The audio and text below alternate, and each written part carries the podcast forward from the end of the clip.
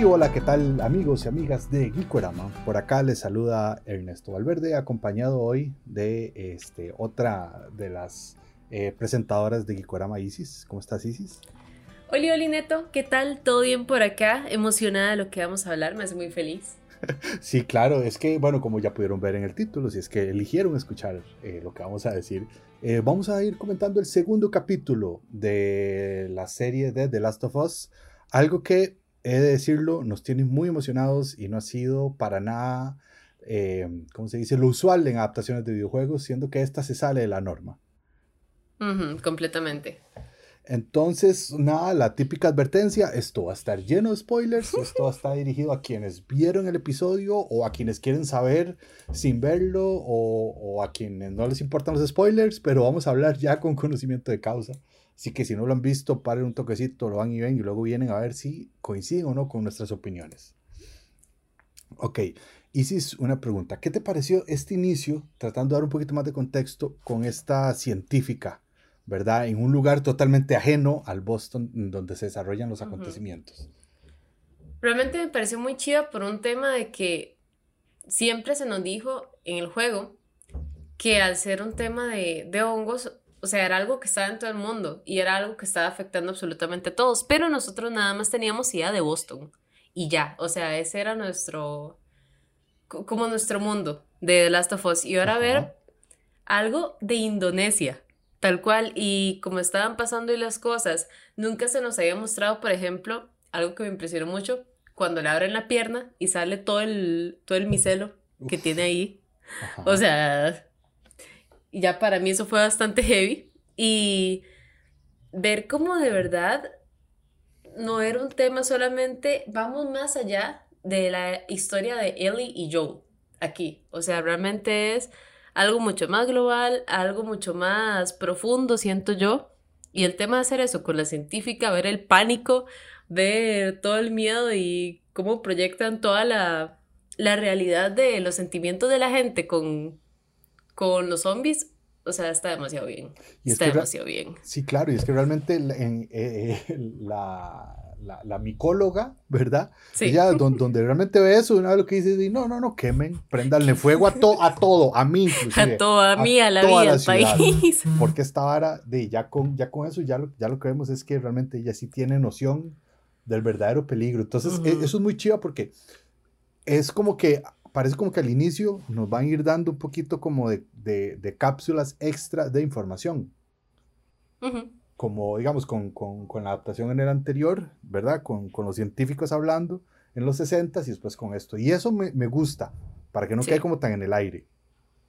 Además de que da un sentimiento como más de... da un poco más de miedo. ¿Por qué? Porque el juego es diferente porque como que el punto que está teniendo uno porque está jugando y nada más le interesa como ese personaje que es uno, o sea, ya sea Joel o sea Ellie, pero ya desde el punto de espectador, donde uno no tiene que estar con el control, preocupándose tanto de las cosas alrededor, como que puede tener un sentido un poco más amplio de las cosas y tener como un poco más de miedo con toda la situación, con todo el tema de los científicos, siento que ayuda bastante. Totalmente, es, eso es cierto, o sea, como de repente abrir un poco más la perspectiva, ¿verdad? Ya uno no está en las mecánicas preocupando por ahora sí voy a pasar este nivel sin que me, ¿verdad? Si no, eh, de, eh, ya lo abrimos todo, ya nos ponemos meramente como espectadores, eh, queda, queda muy rico, ¿cómo se llama? Que nos generen ese contexto. este capítulo, bueno, es, es como es un capítulo como siento yo muy contenido, ¿verdad? Con muy pocos actores. Son solamente de eh, Ellie, Joel y Tess, ¿verdad? Eh, al inicio, ¿qué te pareció? ¿Cómo comienza y esa escena ahí, en, como en ese centro comercial mientras están descubriendo? Uy, da. Yo nada más me, me acordaba de todo lo que vi en ese centro comercial en el juego, el pánico que tenía, que yo no sabía qué iba a pasar. Y el mismo sentimiento me lo dio, así tal cual, la escena era exactamente igual. Este, digamos, algo que para mí fue bastante interesante es como en este caso sí te están tratando de hacer ver a Ellie un poco más peligrosa desde un principio, porque en realidad en el juego antes sí era como de que, ok, llegaron, la mordieron, pero está bien, todo bien. Pero hasta cierto punto Joel y Tess estaban como menos preocupados. Era como de, ah, bueno, está bien, sigamos. Ahorita Joel todo el rato le está, le está apuntando con un arma. Exactamente. Porque sabe el peligro que, que es ella. Entonces te da más el sentimiento de que, ok, es que sí tienen razón, han sido aterrados por zombies más de 20 años y tienen una chiquita al frente que en cualquier momento se les convierte. Entonces tiene sentido que lo hagan como con un poco más de un ambiente de miedo, de incertidumbre y todo lo que pasa también en el mall, digamos, Joel quedándose solo con, con él y tratando como de interactuar sabiendo que se está muriendo de miedo. O sea, es muy, muy, muy, muy chido. Porque todo eso como que se lo saben transmitir muy bien a uno por todos los, los escenarios que son muy similares al juego. O sea, exactamente iguales prácticamente. Hay algo que a mí realmente, o sea, me gusta mucho y, y, y, eso, o sea, no necesito que sea exactamente igual al juego para que esté bueno, para disfrutarlo, pero es que aquí la ambientación es como sacada, calcada, ¿verdad? Hay una cosa que usted siente realmente, esa, e, ese agobio que daban eh, los escenarios en, en el juego, lo dan acá también. Es que es eso, digamos, cuando uno llega y exactamente cuando uno entra al centro comercial, cuando ve el derrumbe, cuando están el montón de puertas cerradas y uno no sabe en qué momento le sale algo. Y hasta la paleta de colores, todo, todo es tan igual que uno siente que tiene que estar alerta. Por más que sea una serie, uno dice, tengo que estar alerta. Sí, sí, más en, más en ese universo que sabemos que ahí nadie perdona nada, ni los vivos, ni los no tan vivos. ni nada. Ni nada. Em, ¿Qué te parece ese cambio, verdad? Porque la, muchos estaban buscando el pelo a la sopa que era que no habían esporas. Y me parece la verdad que muy correcto, muy atinado el hecho que no hubiesen esporas, porque si no, de ya, o sea, bajo las reglas de ese. Pero ahora que lo hagan bajo este concepto de, del, hongo como comunidad, ¿verdad? Interconectado en kilómetros, ¿qué te parece ese agregado? Ok, vieras que es bastante curioso porque bueno, desde el punto de la biología por acá. Ah, por supuesto, recordar que vos sos eh, eh, hay, ¿cómo decirlo? No sé. Eh, eh, profesora de ciencias y bióloga. Profesora de ciencias y bióloga, ok, sí, es que... eso. Eso, gracias. Resulta que el opio cordyceps, este, digamos, los hongos se, se pueden distribuir por distintas maneras. Hay algunos que lo hacen por esporas y hay otros que no. Hay otros que se van distribuyendo por lo que es helio, que es toda la parte como si fueran las raíces de los hongos, por decirlo así.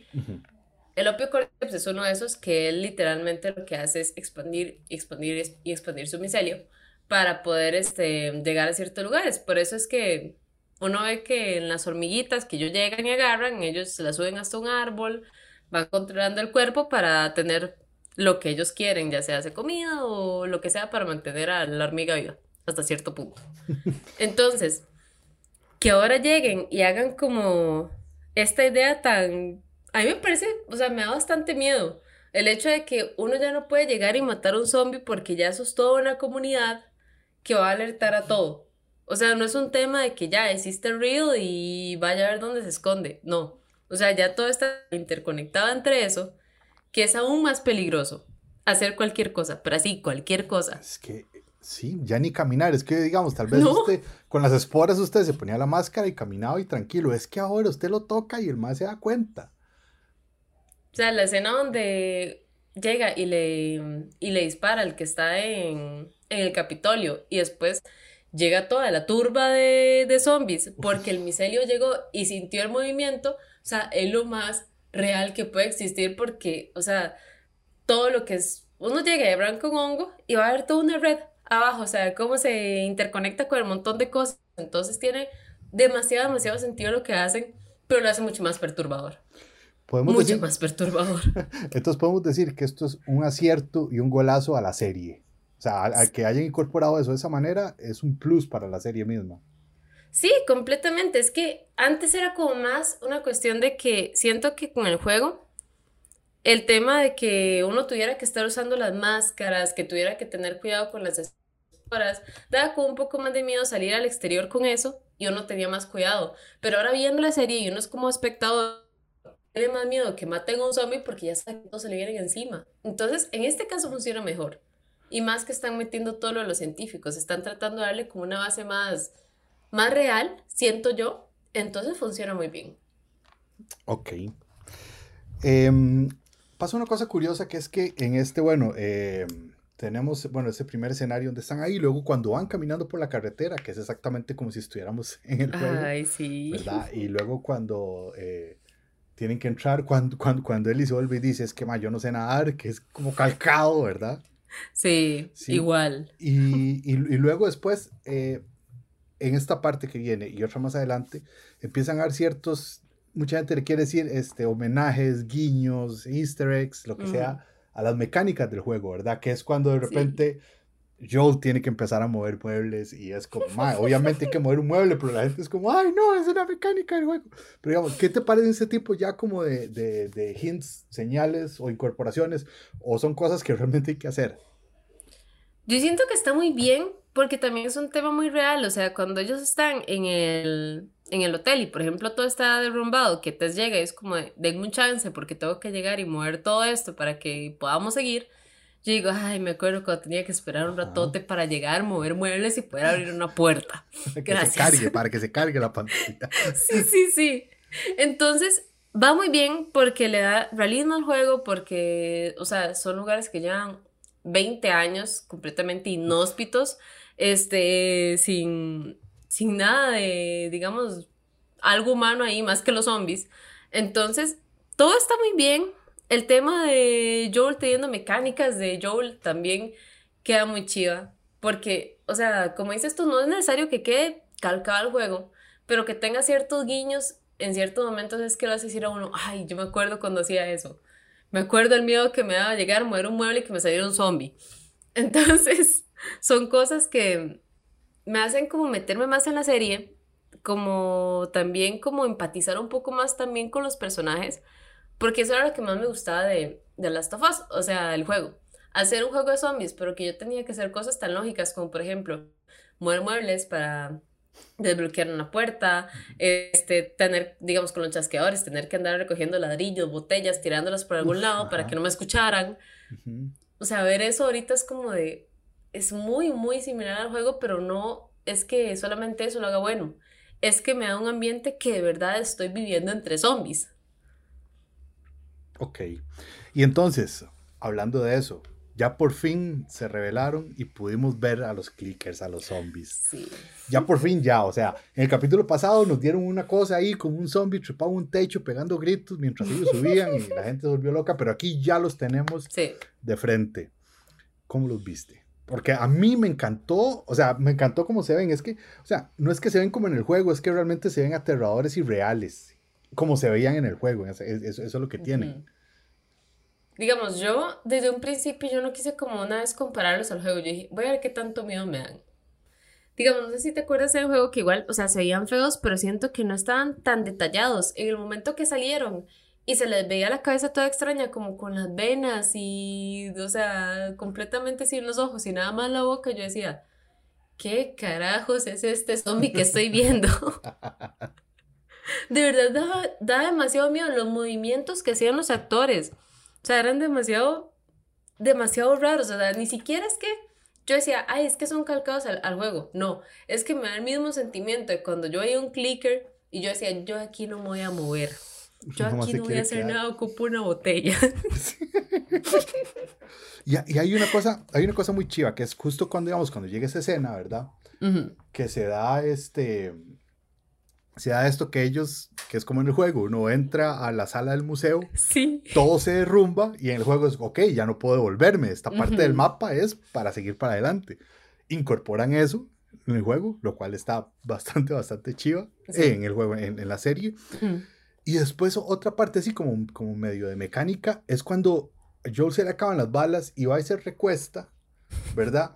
Y de repente son dos cosas. Él está cargando el arma y, y, genera tensión. Sirve como para que nosotros nos estresemos, donde la cámara se va acercando, lo va aislando, uno escucha los clics y además mientras él recarga el arma. Esa parte estuvo muy chiva.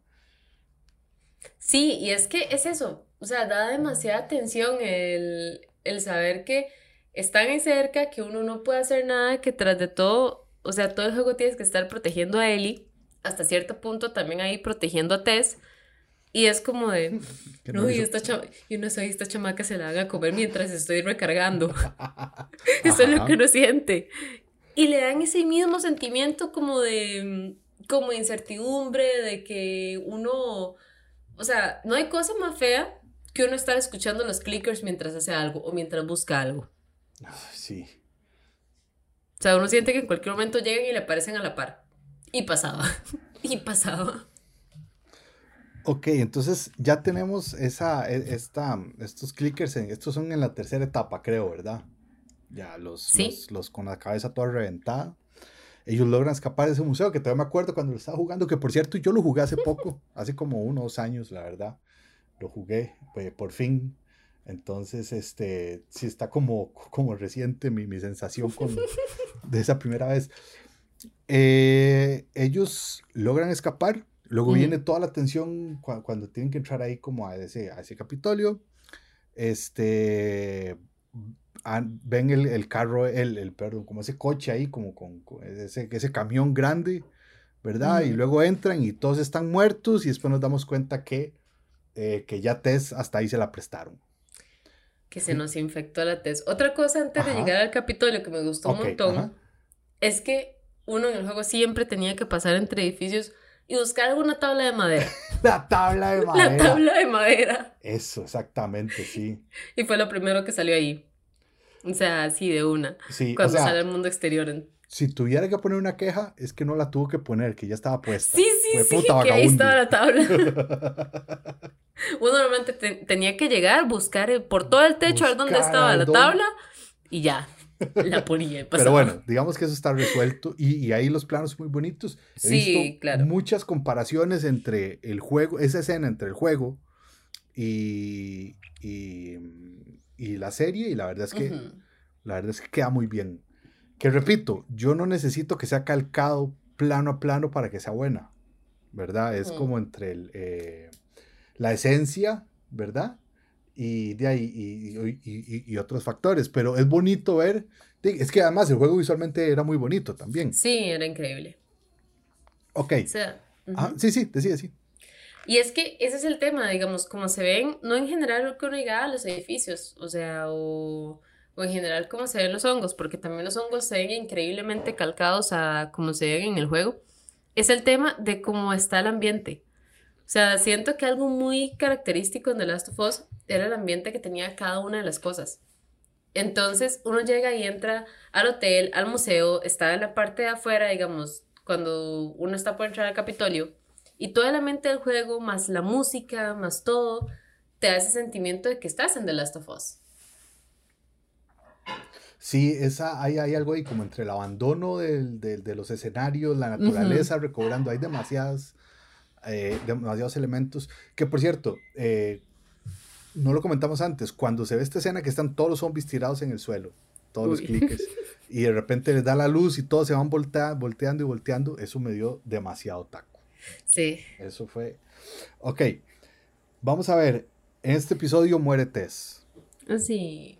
¿Murió muy rápido? ¿La queríamos más? ¿Cómo pasa? Sí. Para mí, yo siento que sí. O sea, estuvo bien el tiempo que duró, porque en realidad Tess, cuando uno juega. Le, ahí me duró como 20 minutos, tal vez menos. Entonces yo decía, en este caso duró dos episodios, duró dos horas, ok, está bien, lo acepto, lo acepto. y lo acepto más que todo porque la muerte me, dolió mil veces más. ¿Por qué? No sé, es que en este caso, este, cuando muerden a Tess en el juego y ella le pide a Joel que, ¿verdad?, que lleva a Ellie, que, que crea en que existe una, una posibilidad para la humanidad, como que todo se ve un poco frío hasta cierto punto. Y es como que, bueno, ya, ese quedó y ya. En cambio ahorita ver como la desesperación de ella, ver que de verdad quería como llegar y creer en algo después de muchísimo tiempo. Y como en este capítulo también le dice a Ellie como que es muy valiente, trata verdad de cuidarla, de mantenerla viva, da como este sentimiento de que de verdad se preocupaba por ella y quería como que algo cambiara con Ellie. Y es como de, quiero que lleven a Ellie, quiero que verdad lo logren, no solamente por la humanidad, no solamente por, por el bien de Joel, que, o sea, tenga como un despertar, que esté acompañado, que esté bien, sino también por Tess, o sea, ya uno piensa, es el último deseo de ella. después de haber sido mordida, ella quería creer en algo. Sí, ay, qué bonito eso. Ah, y, ahora, digamos, yo puedo pensar, esto tiene 20 años de estar ocurriendo. ¿A los cuántos años habrán perdido ya este, la esperanza, digamos, un mal como yo? ¿A los 5, a los 10, a los 15? O sea, de repente como, no, esta vara ya se quedó así. Esta nueva normalidad ya se volvió a la normalidad, para utilizar términos nefastos que dijimos. Yo siento que hasta menos, porque ver, digamos, los escenarios, bueno, desde el principio, cuando decían, tenemos que bombardear todo. Después de eso, este, ver en, en Boston donde cayó una bomba y Tesla decía que hubieron partes donde sí funcionó y otras donde no funcionó. Yo siento que en ese momento, donde probablemente tiraron bombas a todo lado y vieron que aún había zombies, fue donde la gente, no, no hay salvación aquí. Ok, sí, pero bueno, es muy bonito esa, esa perspectiva que tenés de Tess, donde de, ya por fin ella de, por lo menos murió con la esperanza de que algo fuera. Sí. ¿Y qué te pareció? O sea, a ver, a mí me gusta más esta parte en, digamos, que es para salvarlos de la invasión de estos zombies clickers, a como es en el juego, que es como en medio de una balacera, que viene la, la, la Fedra, Ferna, Ferna, ya se me olvidó el nombre. Ah, Fedra, creo que es. Sí, sí. o sea, a, que vienen eso. O sea, de repente esta me gusta más. ¿Qué te pareció eso? Eh, en donde este otro bicho la infecta, no es que la está besando, sino que la infecta, es una cosa como más calmada, más dulce, es muchísimo más, no, sé, como que asusta más porque no es con violencia que la quiera acabar. Uy, para mí fue estresante. porque tras de todo estaba eso que no le encendía el cipo y no le encendía el cipo. Y yo decía, estamos hablando de que es una adaptación. Puede ser que las cosas pasen diferente. Yo no sé si simplemente se van a comer a Tess y ellos van a huir. Y qué muerte más fea. Entonces, yo, yo, decía, no, no puede ser que le den un final tan feo. Y ya cuando la infecta así, que eso es lo que te decía, que se me hace muy chida, o sea, estar como más, más cercanos a una realidad de cómo funciona este tipo de hongo.